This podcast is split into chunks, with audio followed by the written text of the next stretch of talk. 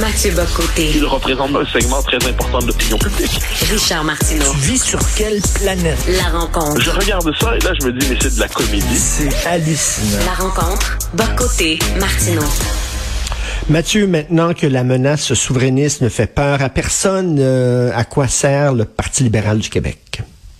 Ben, ça donne les, les partis, même lorsqu'ils ont épuisé leur fonction historique, euh, comme toute organisation, ça cherche à survivre d'une manière ou de l'autre.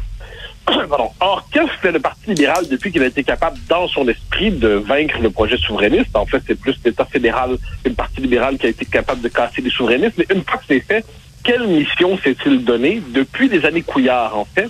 Il s'agissait de parachever le, euh, la canadianisation du Québec. Il s'agissait de parachever la trudeauisation du Québec. Il s'agissait, en quelque sorte, de neutraliser une fois pour toutes la différence québécoise. Et ça, c'était vraiment le projet des années Couillard. Et ça a plutôt, euh, ça a quand même une relative efficacité. Pourquoi? Mais parce que Philippe Couillard, lui, était dans cette tradition qui veut être canadien d'abord plutôt que québécois d'abord. Dominique Anglade, reprenant la direction du Parti libéral, a cherché à lui imprimer un virage nationaliste. Mais dans les faits, c'est un virage qui était ridicule. C'est un virage mineur. Ça consistait simplement à se rappeler minimalement que l'intérêt des francophones existe.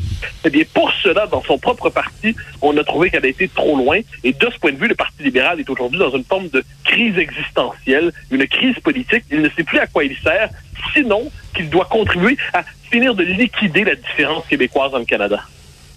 Euh, c'est une crise qui existait avant l'arrivée de Dominique Anglade.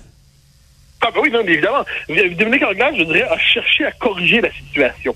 Parce que c'est pour moi, c'est une crise qui est inscrite à partir du moment où le Parti libéral renonce à tout seuil de rupture avec le Canada. C'est-à-dire que le Canada, pour lui, c'est l'horizon indépassable de la condition québécoise.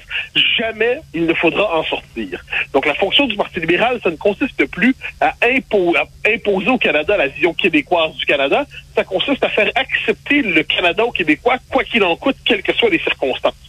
Et ça, cette vision-là s'est radicalisée depuis 95 et elle a culminé avec Bouchard, pas Bouchard, qu'est-ce que je dis, avec euh, Couillard. Or, Dominique Anglade, qu'est-ce qu'elle euh, quelle est sa situation? Elle arrive dans un parti libéral où c'est ça aujourd'hui l'identité politique du parti libéral. Mais au même moment, au même moment, elle constate que pour l'instant, parce que le poids des francophones est encore au Québec, il y a une forme de de, de, de, nécessité pratique de rejoindre les francophones un peu. C'est ce qu'elle a appelé son espèce de virage nationaliste. On n'a jamais compris exactement en quoi il était nationaliste, mmh. en quoi il y avait un virage, mais dans la rhétorique, il y avait ça. Le résultat, c'est que le Parti libéral aujourd'hui ne sait plus exactement, donc il, il, a voulu faire une forme de virage rhétorique, mais dans les faits, il est une fois pour toutes aligné sur le Parti libéral du Canada. Il a été colonisé idéologiquement par le PLC. Donc à quoi sert-il aujourd'hui? Il ne parvient même pas à se faire élire. C'était le parti des élites, c'était le parti de ceux qui voulaient arriver au pouvoir à n'importe quel prix. C'était le parti du, du carriérisme et de l'ambition. Eh bien, c'est un parti qui aujourd'hui est dans une impasse. Oui, une impasse totale, parce que là, on sait que le, Parti libéral veut avoir le pouvoir. Ils sont habitués de régner. Ils ont régné pendant très longtemps. C'est pas comme Québec solidaire, qui, euh, qui solidaires sont très contents d'être dans l'opposition. Euh, ils veulent gagner. Pour gagner, ils doivent avoir, ils doivent chercher, aller chercher les francophones. Mais s'ils vont trop chercher les francophones, euh, ils risquent de perdre les allophones, les anglophones. Donc, c'est un catch-22 totalement, cette affaire-là. Là. Oui, puis en fait, on voit même pas comment ils pourraient aller chercher les francophones, parce que ça impliquerait minimalement de reconnaître une légitimité de leur revendication collective. Or, quand on arrive à ce moment-là, on a toute une série de, pour ça, les, les, les, les, représentants du Parti libéral qui disent Oh là là, mais tous les Québécois sont Québécois, ce qui est évident, ce qui est un fait. Donc, tenir compte des francophones, c'est la discrimination. On peut l'entendre dans certains débats publics. Hein. On s'est retrouvé chacun d'entre nous quelquefois dans des débats où des représentants du Parti libéral nous disent euh, ben, tenir compte de la majorité historique francophone, c'est discriminatoire, c'est illégitime et ainsi de suite. Tant que les francophones vont contrôler, c'est pas éternel, hein, euh, l'immigration massive a ses effets et le poids des francophones baisse au Québec même, mais pour encore quelques années, les francophones vont quand même être la variable centrale des élections au Québec, eh bien, le Parti libéral doit rejoindre les francophones. Mais il n'en est pas capable. Pourquoi n'en est-il pas capable? Parce que son logiciel idéologique et sa base électorale ne le veulent pas. Alors, on voit la difficulté du PLQ, puis résultat des courses, ben, ça fait 7% dans Marie-Victorin.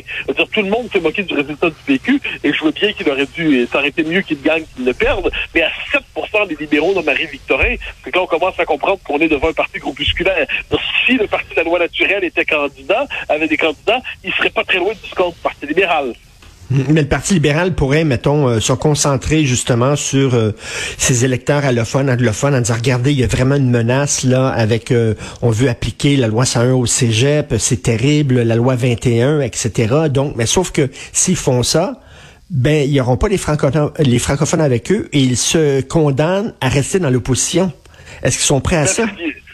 Ben, c'est ce qu'ils font en ce moment, mais c'est que c'est particulier. La psychologie politique d'un libéral, c'est pas être dans l'opposition féconde au nom de principes remarquables. C'est des gens qui considèrent que le pouvoir leur revient naturellement, le pouvoir leur revient de droit, le pouvoir leur appartient, et lorsqu'ils ne sont pas au pouvoir, c'est une anomalie. Bon. Là, une partie des élites du Québec King, tout ça, sont passés vers la CAQ avec François Legault si la CAQ s'effondrait demain matin, probablement qu'une partie d'entre eux reviendront au Parti libéral. Et pour l'instant, sachant que la CAQ est le parti naturel de gouvernement au Québec pour un bon, pour, pratiquement pour le temps où François Legault va y être, eh bien, pourquoi se dirigerait-elle vers le Parti libéral, sinon par hostilité viscérale envers le nationalisme québécois? Puis on trouve même, sur du temps passant, des antinationalistes à la CAQ, donc ça va. Hein? Donc le Parti libéral est dans une espèce d'impasse structurelle, ça revient à ce que tu disais au tout début. Le, la menace souverainiste par laquelle il faisait fortune, c'est-à-dire il suffisait que les choses qu'ils soient un peu en danger, qu'ils disent Ah là là, les souverainistes sont de retour, référendum, référendum, référendum. Et là, il était capable pendant un temps de mobiliser sa base. Mais aujourd'hui, sachant que ce ne sont plus les déterminants électoraux, eh ça devient plus compliqué pour lui.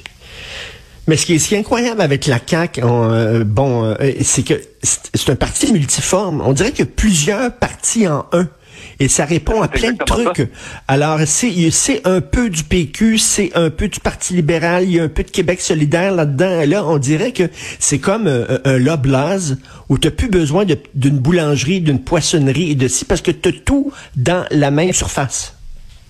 Oui, ben en fait, c'est le parti aujourd'hui qui absorbe toute la vie politique québécoise sauf ses marges. Euh, certains feraient la comparaison mmh. avec la République en marche en France, sauf que le créneau n'est pas exactement le même. Mais cela dit, donc euh, on pourrait dire c'est une coalition. Mais une coalition, euh, il y a des limites à coaliser n'importe quoi. Et là, quand on est dans un parti où on a à la fois Simon Jolin Barrette et Shirley Dorismont, on commence à se demander c'est quoi le point de contact entre tous ces gens-là. Euh, ça commence à être compliqué cette affaire-là. Mais la CAQ exprime pour l'instant le nationalisme retrouvé des Québécois. On peut trouver qu'elle va pas assez loin, on peut trouver que c'est insuffisant, que c'est euh, que c'est triste d'être aussi insuffisant, mais les Québécois, pour l'instant, ils voient un vecteur d'affirmation. Bon, on, verra ce que ça donnera sur le long terme, mais effectivement, la CAQ, c'est là où tout le monde trouve le moyen de se retrouver, surtout tous les ambitieux s'y retrouvent, parce que qui se présente à la CAQ a de très bonnes chances de se retrouver dans le parti du pouvoir.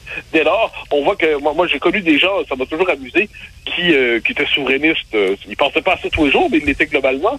Et quand il y avait la possibilité de devenir député ou ministre d'un autre parti, de parti fédéraliste et qui leur permettait d'accéder au pouvoir, leur souverainisme soudainement était oublié. Comme quoi les gens ont pas tous les, les mêmes convictions, on les hiérarchise pas tous de la même manière. Donc à la CAQ, on peut y arriver sans avoir à hiérarchiser trop quoi que ce soit, parce que il y a un côté grand fouillis et ça permet d'accueillir tout le monde justement dans ce bazar. La, la, question intéressante, ça va être euh, la CAQ après, après François Legault. Parce que si ah, François Legault, à un moment donné... Le, euh, véritable presque plus important que les prochaines élections québécoises, il y a les, la, la, prochaine chefferie de la CAQ. Ça, ça ah va être un moment très ah important dans notre histoire politique parce que là, on va voir comment va s'arbitrer quand le, le conflit entre les différentes tendances du parti puis quelle place les nationalistes vont y jouer. Est-ce que, est-ce que la CAQ peut survivre un départ de François Legault? Parce qu'on dirait que la CAQ, c'est François Legault. Ben, c'est François Legault. Ensuite, comme je dis, on, on expliquera comment Shirley Dorismont et Simon Jolin Barrette, ben comment euh, des électorats nationalistes et Éric Girard, comment tous ces gens-là cohabitent dans la même formation. Pour l'instant, c'est François Legault. Reste à voir ce qu'il fera du pouvoir qui est le sien. Euh, il y a un pouvoir immense, François Legault, dans l'histoire du Québec. Est-ce qu'il va utiliser ce pouvoir-là simplement pour gérer tranquillement notre décrépitude ou est-ce qu'il va amorcer un redressement? Euh, on ne sait plus trop, franchement. On ne sait plus trop. Est-ce que tu as une émission à CNews ce samedi, Mathieu? Ah, ben oui, ben oui, bien sûr, bien sûr. J'ai congé aujourd'hui, ça dit. Mais samedi, je, je, reçois à nouveau, mais dans un tout autre contexte, Laure Mandeville, euh, qui est journaliste au Figaro, qui vient de publier un livre exceptionnel sur les révoltés d'Occident, où elle cherche à comprendre les différentes révoltes populistes partout dans le monde occidental. Ce sera l'occasion à la hmm. fois de la questionner sur ce qui se passe en France, mais à la lumière de cette dynamique plus large qu'on a en Occident. Ben, très hâte de voir ça. Bien sûr, on peut aller sur ta page Facebook personnelle et on a très hâte de savoir euh, ce qui va se passer pour le deuxième tour. C'est du quand, là, les, les résultats du deuxième tour? Le, le- le 24 avril. Le 24 avril, quand même, OK? Merci. Bon, très long week-end de Pâques, euh, cher Mathieu. Bye bye. Merci.